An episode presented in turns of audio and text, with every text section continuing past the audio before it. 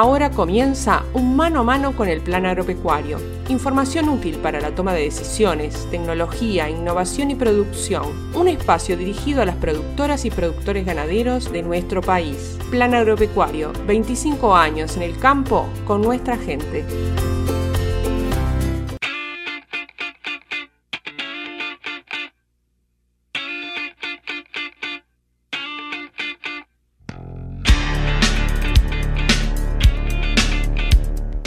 Días amigas y amigos, es un verdadero gusto estar compartiendo esta media hora de información con todas y todos ustedes. Hoy con un programa especial compartiendo información recabada en los talleres que se vienen realizando en el marco de la ejecución del proyecto FPTA 356 Gestión del Pasto. En esta oportunidad estuvimos en el este de Canelones, más precisamente en el predio San José de Solís, perteneciente a José Pedro Chepare y Virginia Abril. Allí conversamos con los protagonistas de hoy, quienes nos presentaron su predio, por qué están trabajando en este proyecto, qué están haciendo. Con ellos conversamos sobre el proyecto, también sobre su predio, cuáles son sus características, cómo manejan el pasto, cómo manejan el ganado, por qué ingresaron al proyecto y comenzaron a participar, qué los motivó. Bueno, también vamos a estar charlando con Hernán Bueno, quien es el técnico que está a cargo de la medición, del monitoreo de ese predio. Más tarde vamos a estar charlando con Carlos Molina, director general del Plan Agropecuario, sobre los últimos resultados de la encuesta RING, encuesta realizada a los productores asociados al Plan Agropecuario que ya se viene llevando a cabo mensualmente desde hace ya casi un año y bueno, nos mantiene informados sobre cuál es el estado de las pasturas, cuál es el estado del ganado, cómo viene la mano a nivel productivo, a nivel de los establecimientos, de los sistemas, de los predios ganaderos de nuestro país. Pero sin más que agregar, vamos directamente a la palabra de los protagonistas de la fecha.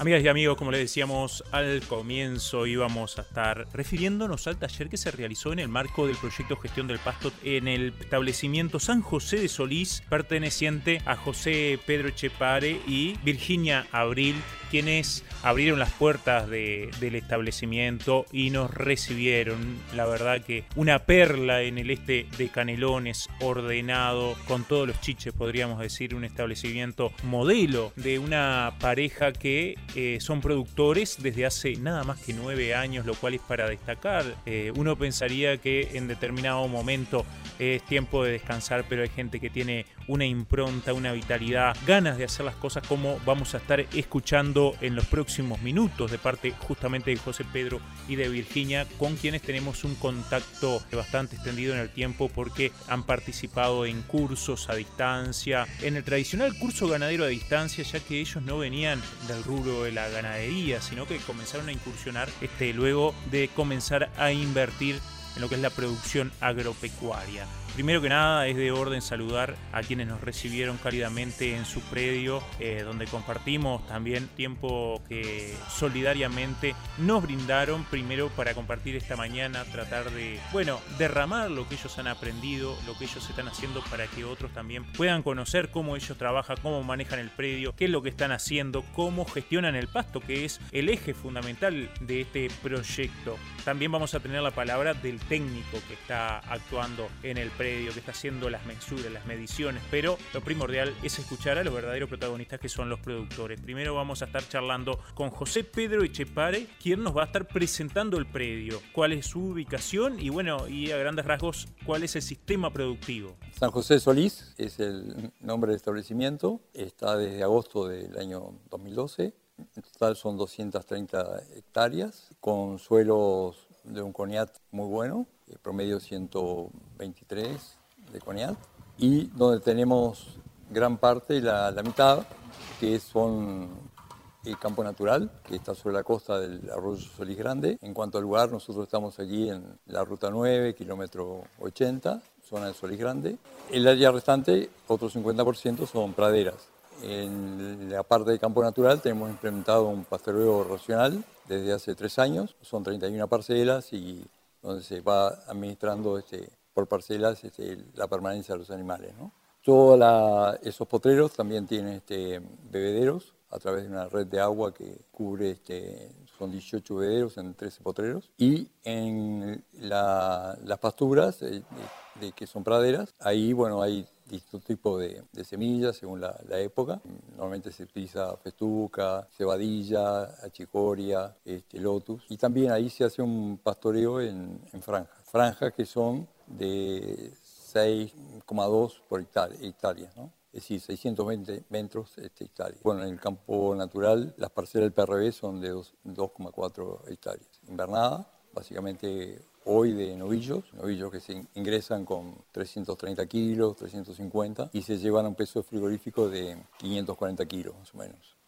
Como le decíamos al principio, también íbamos a tener la palabra de Virginia. Como decíamos, hasta hace nueve años no eran productores, pero esto nos lo cuenta Virginia Abril, a quien también obviamente agradecemos. No, yo este, en realidad soy de Montevideo, nací y crecí en Montevideo. José Pedro nació en el campo hasta los 10, 11 años, que bueno, que ya no había más años de, de escuela, así que fue para otro lado. Y después, bueno, y tuvo que empezar a trabajar joven y yo soy contadora, hasta ya estoy jubilada José Pedro tenía una empresa de software para bancos, nada que ver con esto.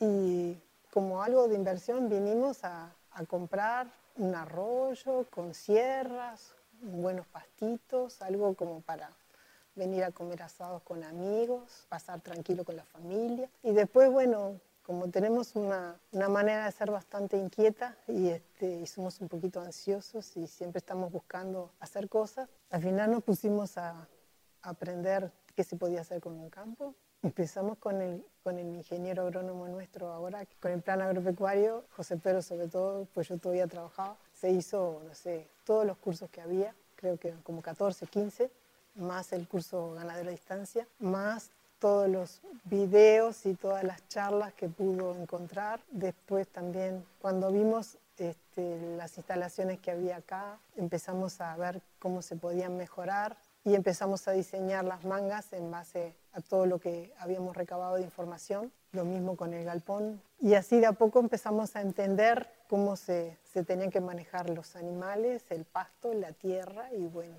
y, el agua.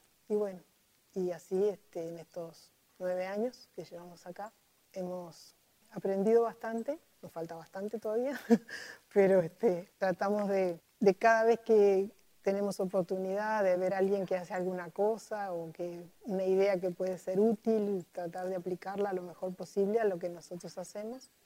Si bien José Pedro hace un momento había presentado el predio, con Virginia conversamos sobre el manejo estrictamente de las pasturas, cómo se gestionan, cómo se manejan, ¿no? Porque claro está que es el interés de este proyecto justamente mostrar eso, mostrar cómo se administra la pastura y eso cómo repercute en la producción del predio, del establecimiento. Compramos novillos y los llevamos a un peso de 530, 540 kilos para frigoríficos de exportación. Compramos novillos de razas carniceras, Aberdeen Angus y Hereford. Los compramos con entre 330 360 kilos y con una edad de un año, un año y medio. Y este, porque también a esa edad son, son más eficientes para producir la transformación de pasto a carne y además porque también se, se valoriza mejor un, un novillo joven, digamos, que que llega a un peso como el que mencionábamos, de, 500 kilos. Y nos está llevando entre 10 y 11 meses llevarlos a, ese peso. Este, independientemente de que los novillos vengan de un, de un productor que conocemos, igual entonces los novillos se vacunan y se ponen en cuarentena en un potrero este, quedan apartados hasta la segunda dosis que se le da al mes y allí entonces se llevan primero a campo natural normalmente y como vamos pesando en forma mensual se van armando lotes de acuerdo a los pesos y de acuerdo a la formación. Hay novillos que están de repente están mejor formados que otros a pesar de que el peso no sea exactamente más y se van armando lotes. Normalmente siempre tenemos uno de primer lote que es el que está más pronto para, para, embarcar, que está en las mejores praderas obviamente y si es necesario se le agrega este, ración y algún fardo según la época también. Y los otros lotes pueden ser de, de 40 o más, dependiendo también de las pasturas de repente y de cómo estén los, los demás potreros. O sea, lo normal sería que el novillo llega, queda en cuarentena, va al campo natural, pasa por un campo que tenemos dividido en parcelas, que tipo un pastoreo racional y, este, y después pasa a las praderas que también se manejan en franjas hasta que llega a los kilos necesarios para, para el embarque. Hasta ahora no hemos tenido nunca falta de pasto, al revés, siempre tenemos como exceso de pasto porque al tratarlo así por franjas, tanto en el campo natural como en las praderas, siempre hay alguna parte que está con, un rebrote o que hay... Las praderas también se hacen este, con, con, una mezcla de, de pasturas este, que, que unas son más de, de, verano que de invierno, independientemente que se trata de proteger a las praderas en el verano para que, para que vengan mejor para el otoño y otros años hemos hecho verdeos. Este año no hemos hecho ni verdeo de invierno ni verdeo de, de, verano porque las praderas estaban muy bien y lo que estamos tratando es que hemos visto que en algunas praderas, que algunas tienen mucho tiempo, algunas tienen este, más de seis años, están surgiendo algunos, algunos pastos que no, en realidad nosotros no, no sembramos, sino que están en forma natural lo que sí cuidamos de hacer análisis de suelo y hacer fertilizaciones. Una pregunta que teníamos que se la trasladamos a José Pedro es por qué participar en este proyecto, por qué querer ser un predio laboratorio, mostrar lo que se hace, desnudar su, su establecimiento, desnudar sus números, su forma de trabajo, sus manejos, para que otros productores lo vean. Esto nos responde José Pedro.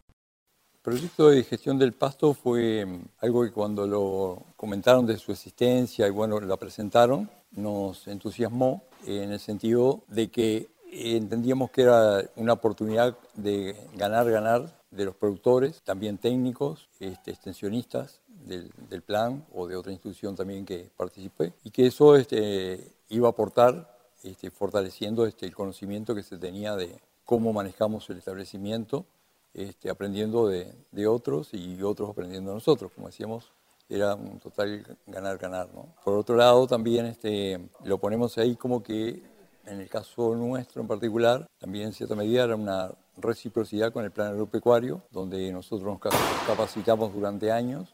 Era también una forma de devolver, digamos, al plan y al entorno este, esos conocimientos también adquiridos.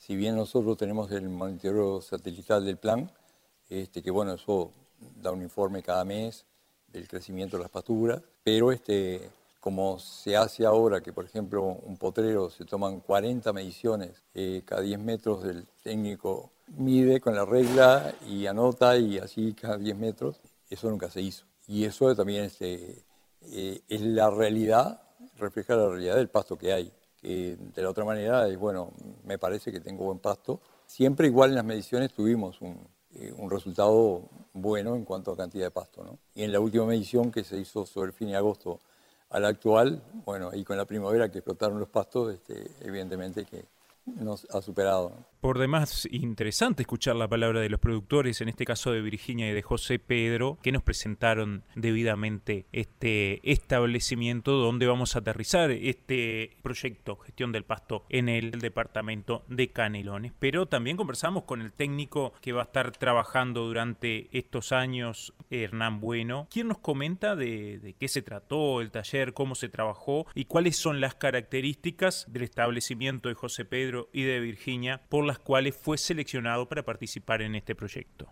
Este, buscamos colectar lo que son las experiencias de productores y bueno, generar un intercambio entre todos para generar conocimiento. Se trabajaron con dos mesas de productores y una mesa institucional. En ambas actores, o sea, productores y por el otro lado instituciones, se trató de abarcar y trabajar lo que es el proyecto en sí, el escalamiento del proyecto, ver cuáles son las fortalezas del sistema, conocer el sistema productivo para adelante poder facilitar el proceso de aprendizaje entre todos este, en el resto de los talleres que, que van a estar desarrollándose. Gran fortaleza la generación de información que tiene el predio, la utilización de esa información y el impacto en la toma de decisiones que, que tienen hoy en día y eso fue algo que, que se rescató durante toda la jornada por parte de los productores e incluso este, por parte de la institucionalidad, este, también resaltar el punto de contacto que se puede generar en el noreste a, través de lo que es este, este predio laboratorio y, por qué no, con otras instituciones amigas, cercanas,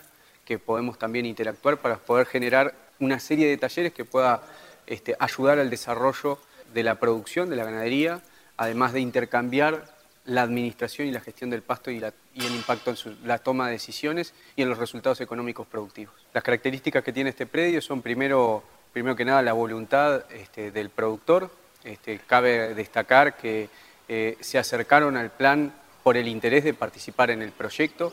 Eso para nosotros es súper importante porque demuestra también una proactividad, una apertura hacia lo que es la generación del conocimiento por parte del productor y por otro lado reúne las características que involucraron lo que eran predios que podían formar parte del proyecto, con un componente grande de lo que es campo natural, con lo que es un componente de, en este caso de pasturas sembradas también, un componente este, menor, en el cual entre ambos, a través de manejos, este, llevan adelante lo que es la invernada de novillos. Bueno, otro taller que se realizó, que tuvo éxito en tanto hubo mucha participación, mucho interés, estos productores, acompañantes, gestores del pasto, como se los denomina en este proyecto, y también de los dueños de casa, a quienes nuevamente saludamos y agradecemos por haber compartido su experiencia y habernos recibido en su casa actividades de extensión y capacitación, publicaciones, videos y todas las novedades de la institución actualizadas. Visite nuestra web en planagropecuario.org.uy.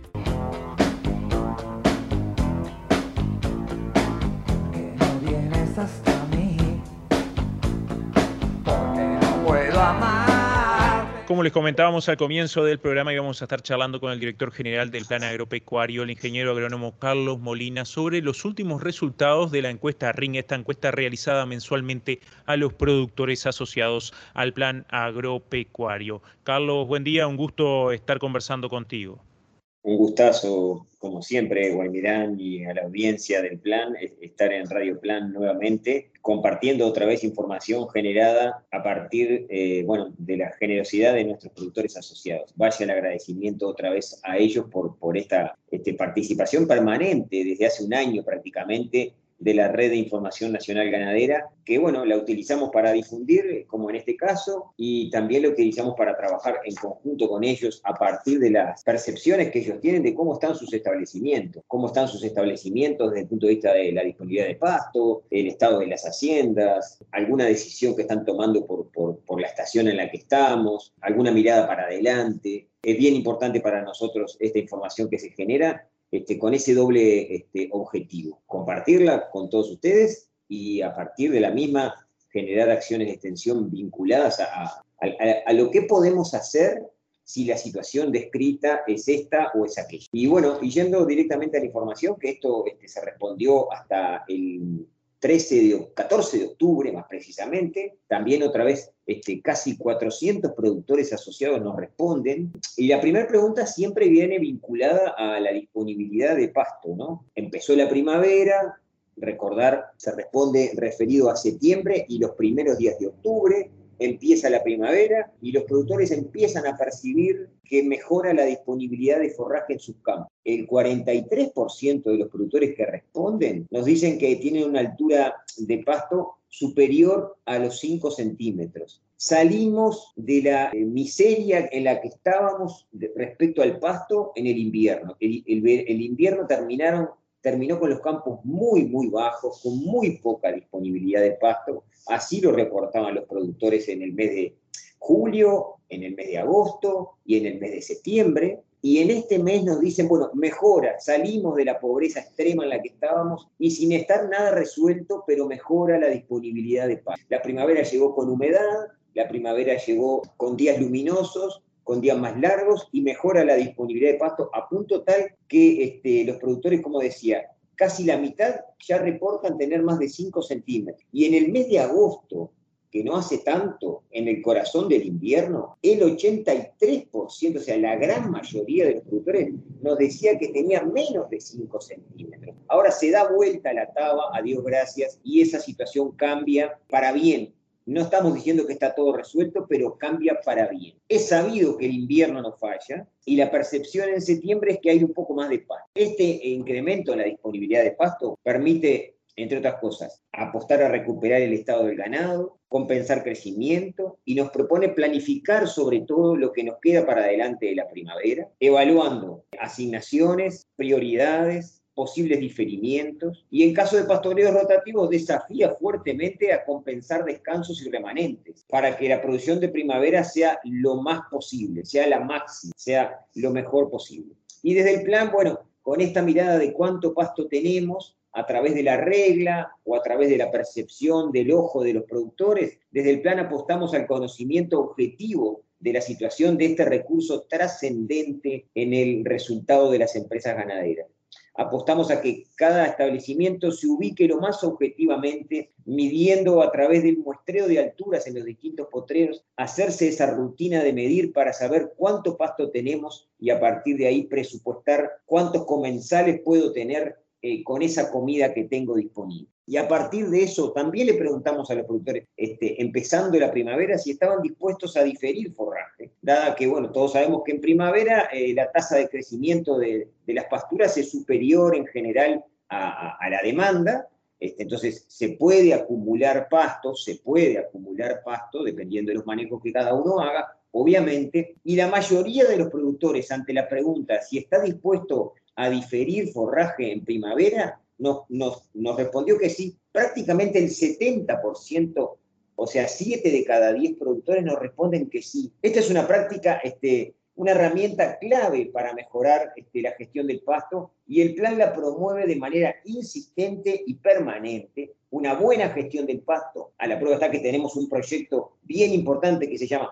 Gestión del Pasto, y bueno, y una buena gestión del pasto es planificar el uso en primavera y una buena planificación puede incurrir en diferir forraje. Y el 70% de los productores nos dice que está dispuesto, que está pensando en diferir forraje. De la, de la mano de la mayor disponibilidad de pasto, preguntamos a los productores, y bueno, ¿y cómo está el rodeo? El rodeo de cría está pariendo, eh, se están preparando las vaquillonas para el entore, y los productores nos responden, el rodeo de cría está mejor, está mostrando mejor estado el 20% de los productores ya nos dicen que tienen su rodeo de cría en una condición corporal mayor a 4. Y mientras solo el 8%, por suerte, una muy poca cantidad de productores, por suerte, nos dicen que todavía su ganado está en una condición crítica por debajo de 3,5. Estamos este, frente a un periodo de, de, parición, metidos en un periodo de parición, mejor dicho, muy cerca a un próximo periodo de entore. Entonces, es importante el monitoreo de la condición corporal y a partir de ese monitoreo manejar diferente lo que está diferente. Lo distinto se maneja distinto.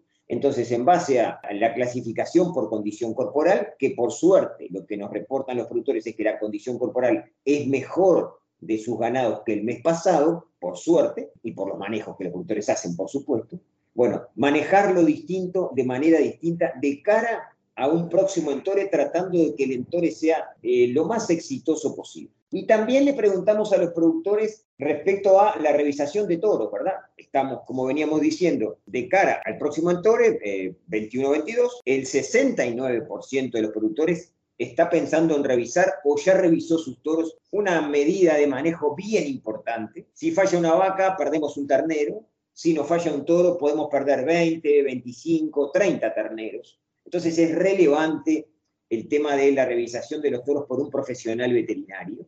Y bueno, y el 69% de los productores nos dicen, o ya revisamos o estamos pensando, estamos planificando en revisar los toros previo al próximo entore. Y bueno, acá hay un trabajo importante para, para la extensión, sin duda. Por eso lo que le decíamos al principio, trabajamos sobre la información que generamos con los productores, porque bueno, si bien hay casi un 70%, 7 de cada 10 productores que nos dicen que están pensando o ya revisaron sus toros, hay tres productores que nos dicen que no van a revisar los toros. Bueno, el desafío es trabajar con esos productores para entender por qué toman esa decisión y a partir de ahí trabajar con ellos para, bueno, adoptar esta práctica que es relevante a la hora de, del desempeño reproductivo de cada uno de los rodeos. Le preguntamos otras cosas también, pero sabemos que el tiempo es tirano en, esto de la radio, pero la última pregunta importante que queremos comentar con ustedes es que todos sabemos que el país está eh, frente al diseño de un programa nacional de erradicación de la bichera, ¿verdad? Nosotros venimos preguntando desde octubre del año pasado niveles de afectación de bichera en ovinos y en vacunos, Y este mes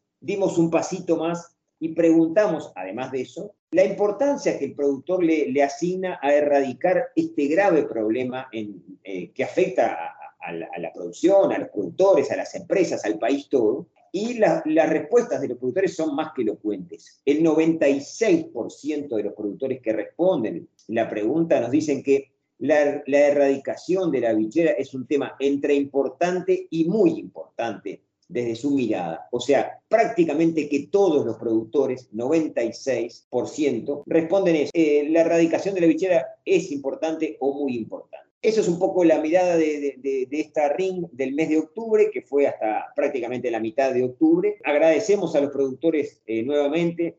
Invitamos a aquellos que no son asociados que se asocien a esta red de extensión que es ganar, ganar, donde hay un espacio de intercambio, de interacción, de, de compartir, de facilitación, eh, bien importante, este, gestionado por los técnicos del plan agropecuario y con una enorme participación de los productores. Ya estamos por arriba de los 1.600 productores asociados. Y a partir de, bueno, de esta información, que la compartimos con ustedes, como decíamos, ya estamos haciendo jornadas, actividades, distintas este, formas de llevar adelante eh, lo que nos reporta la información para bueno, mejorar eh, el desempeño de las empresas, y contribuir a una mejor toma de decisiones. Bárbaro, Carlos, quedó más que claro. Eh, tal vez lo que nos debe poner eh, contentos es pensar que hay tecnologías que, que, se están pensando, que se conocen, que se llevan a cabo, como tú decías, de, de reservar potreros, pensando que estamos en un momento de, de, buena producción y también la revisación de toros, porque si bien hay gente que todavía no lo realiza,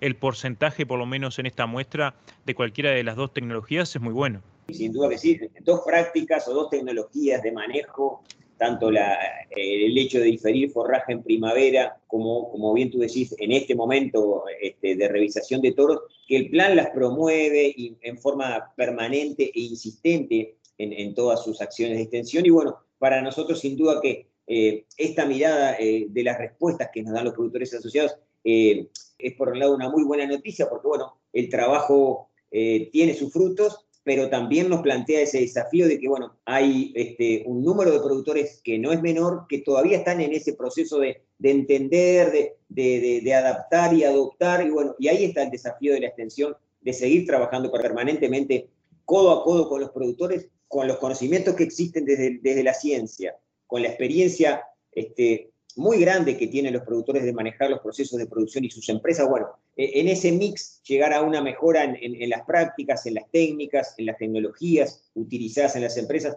y entonces en los resultados y entonces en la forma de trabajar y entonces en la calidad de vida de los productores, que ese es este, el cometido del plan agropecuario. Sin duda que sí, Carlos. Muchísimas gracias, como siempre, por tanta claridad.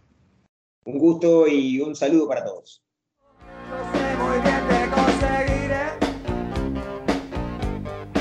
Sin dudas, el programa nos quedó corto. Tuvimos la palabra de José Pedro Chepare, de Virginia Abril, de Hernán Bueno y también de Carlos Molina. Un programa con muchas voces, productores y técnicos, como nos gusta a nosotros. Aprovechamos a saludar a quienes nos escuchan a través de Radio Carve en todo el país, quienes nos escuchan en la zona litoral norte a través de Radio Tabaré y en la hora del campo a través de la radio online, la página web homónima. Nosotros nos encontramos como siempre el próximo fin de semana con más información para productoras y productores ganaderos de nuestro país. Hasta el próximo fin de semana con más mano a mano con el plan agropecuario.